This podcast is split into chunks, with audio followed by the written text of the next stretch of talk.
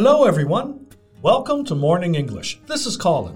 Hello, everybody. This is Nora. 欢迎大家收听早安英文。OK，今天呢，我们要和大家来聊一聊一名当代青年的新偶像。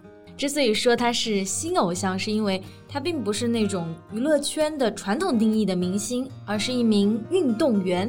Yeah, she is a freestyle skier who has broken multiple records in professional freestyle skiing. 对，她的名字呢就是谷爱凌，今年才十七岁。She is a freestyle skier，就是她是一名自由式的滑雪运动员，而且在这个赛事上呢，她已经打破了很多项世界纪录了。Right. On her Winter X Games debut, she finished with the half pipe and the slopestyle titles as well as the big air bronze. Winter X Games 这个几乎是跟 Olympics 的同级别的比赛。那么刚刚呢，我们就提到了滑雪的几个项目。首先呢，Half Pipe 就是 U 型滑道，而 Slopestyle 就是那种障碍技巧赛。Finish with the half pipe and slopestyle titles，意思就是说他在首战中这两个项目都拿到了金牌，这是在这个赛事上三十五年来的第一次。Yeah, title here means champion. If a person or team wins a particular title, they win a sports competition that is uh, regularly held. 对，title 在这里呢，就是指的冠军的意思。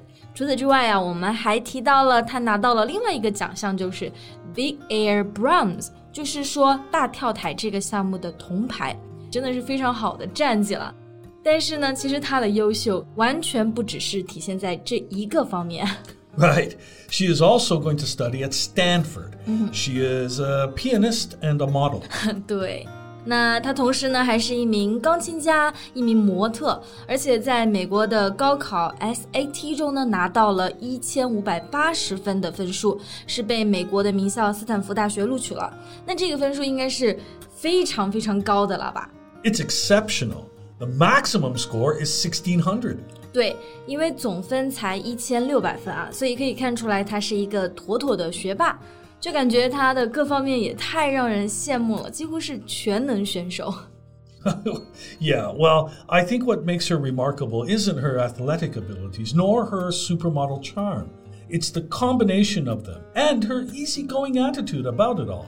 对，当然呢，他其实真正吸引我们的点，不单单是他出色的运动能力，或者是超模的外表，还有就是他对生活啊、周边的事物都非常的 positive，而且很 easy going 的这种态度啊。所以就说他完全是我们当代青年的偶像。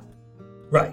Her story and experience is definitely inspiring to youths. 嗯，那么今天呢，我们就在这期节目里面和大家一起来聊一聊这名滑雪少女谷爱凌的故事。在节目的开始，给大家送一个福利，今天给大家限量送出十个我们早安英文王牌会员课程的七天免费体验权限，两千多节早安英文会员课程以及每天一场的中外教直播课，通通可以无限畅听。体验链接放在我们本期节目的 show notes 里面了，请大家自行领取，先到先得。You know, it's hard to believe that uh, Eileen Gu was able to establish herself in just two years of international competition. 对他其实参加这种国际性的赛事的时间真的非常短，在两年之内啊，他就成为了滑雪界都熟知的名字。 Right?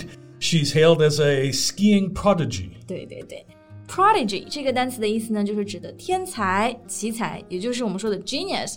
这也是我们给艾琳的称赞啊。但是她却一直在告诉大家，这些成就呢，都是更多的因为她的 efforts，还有就是 numerous falls and trainings。 Yeah, she doesn't want to be called a prodigy. Instead, she's trying to tell people that none of her achievements are gained easily. 对，很多人其实会好奇啊，他是怎么每个方面都做得这么出色的？而他当时的回答就是：When I do something, I focus super wholeheartedly on it。这里面有个词呢就很重要，就是 wholeheartedly。 Well, that means completely and sincerely devoted, determined, or enthusiastic about something. 对，就是我们说的全心全意、认真的做好眼前的事情，这就是他成功的最大的秘诀了。而且他从小到大最大的两个目标就是两个：getting into Stanford and to go to the Olympics。 And now she's achieved both. Yeah. Now, she mentioned that um, she has another bigger goal. which is to inspire more teenagers in China, especially girls, to pick up skiing. 对，pick up doing something 这个短语呢，指的就是说学习获得某个技能。那之后呢，它还有一个更大的目标啊，就是希望有更多的青少年，尤其是女孩子，能够接触到滑雪，爱上滑雪。Yeah. Because for her, she would look up to all these American or Canadian skiers, but then she would go to China and see no parallels because the sport didn't really exist at a professional level there. 对。 其实说到 skiing 滑雪啊，我们首先可能会想到这是呃加拿大人啊，或者是美国运动员比较擅长的运动。但是在中国呢，这个运动就完全不一样了。You see no parallels，就是说你在那里看不到任何相似的地方，因为大家对这个运动基本没什么了解，很多人甚至会觉得害怕。Right. So, do you know how to ski, Nora? Yeah, I had my first try last winter. It's really exciting and has a lot of fun But I'm just a rookie. Eileen also called herself a rookie when she attended the international competition for the first time. 嗯，但是这个完全不一样。艾琳把自己叫做 rookie，肯定就是谦虚了。我就是认真的啊。那 a rookie 呢，指的就是新手还有菜鸟的意思。Yeah, someone who has just started doing a job and does not have much experience. 对， 虽然的确他在国际赛事上没有那么多的经验，但其实他肯定是 a pro，一个非常有实力的选手。Absolutely. She actually started practicing skiing at three years old when her mother placed her at a ski school in California. Wow, three years old，真的就非常小啊。然后他滑雪呢，的确也是因为受到了他母亲的很大的影响，因为他妈妈也很喜欢滑雪。Yeah. Though she grew up in America, she decided to compete for China in 2019. 嗯，他其实从小在美国长大，然后父亲是美国人，然后母亲是中国人。他在一九年的时候呢，决定代表中国出战。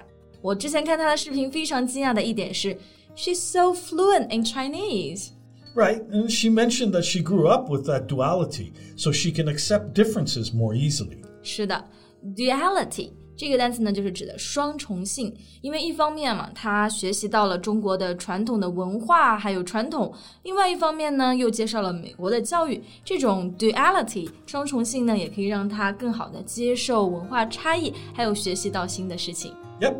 When you see her life, it's a bunch of things you wouldn't expect to go together. She has created a more malleable personality in a sense. 没错 ，malleable 指的就是说人或者是思想 be easily influenced or changed，就是嗯、很容易受到影响，也就是我们说的可塑性非常强。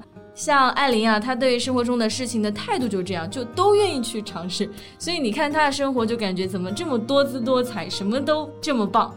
所以呢，我们在开始也说到她的人格魅力，也就是为什么我们觉得她是青年偶像的原因。Exactly. She's like the perfect representative of the spirit of the games, inspiring young girls in the US and in China alike. 对，最近听多了娱乐圈的绯闻啊，然后再听她的故事，我觉得真的会被这位零零后的滑雪少女所鼓舞的，也期待她明年在北京奥运会上的精彩表现。好了，那么今天的节目呢就到这里结束了。Thank you very much for listening. This is Colin. This is Norah. See you next time. Bye. Bye. 今天的节目就到这里了。如果节目还听得不过瘾的话，也欢迎加入我们的早安英文会员。成为会员，您就可以无限畅听我们每天一场免费的中外教直播课，以及两千多节原创系统课程了。今天我们限量送出十个七天免费试听权限，试听链接放在我们本期节目的 show notes 里了，请大家自行领取，先到先得。This podcast is from Morning English. 学口语就来早安英文。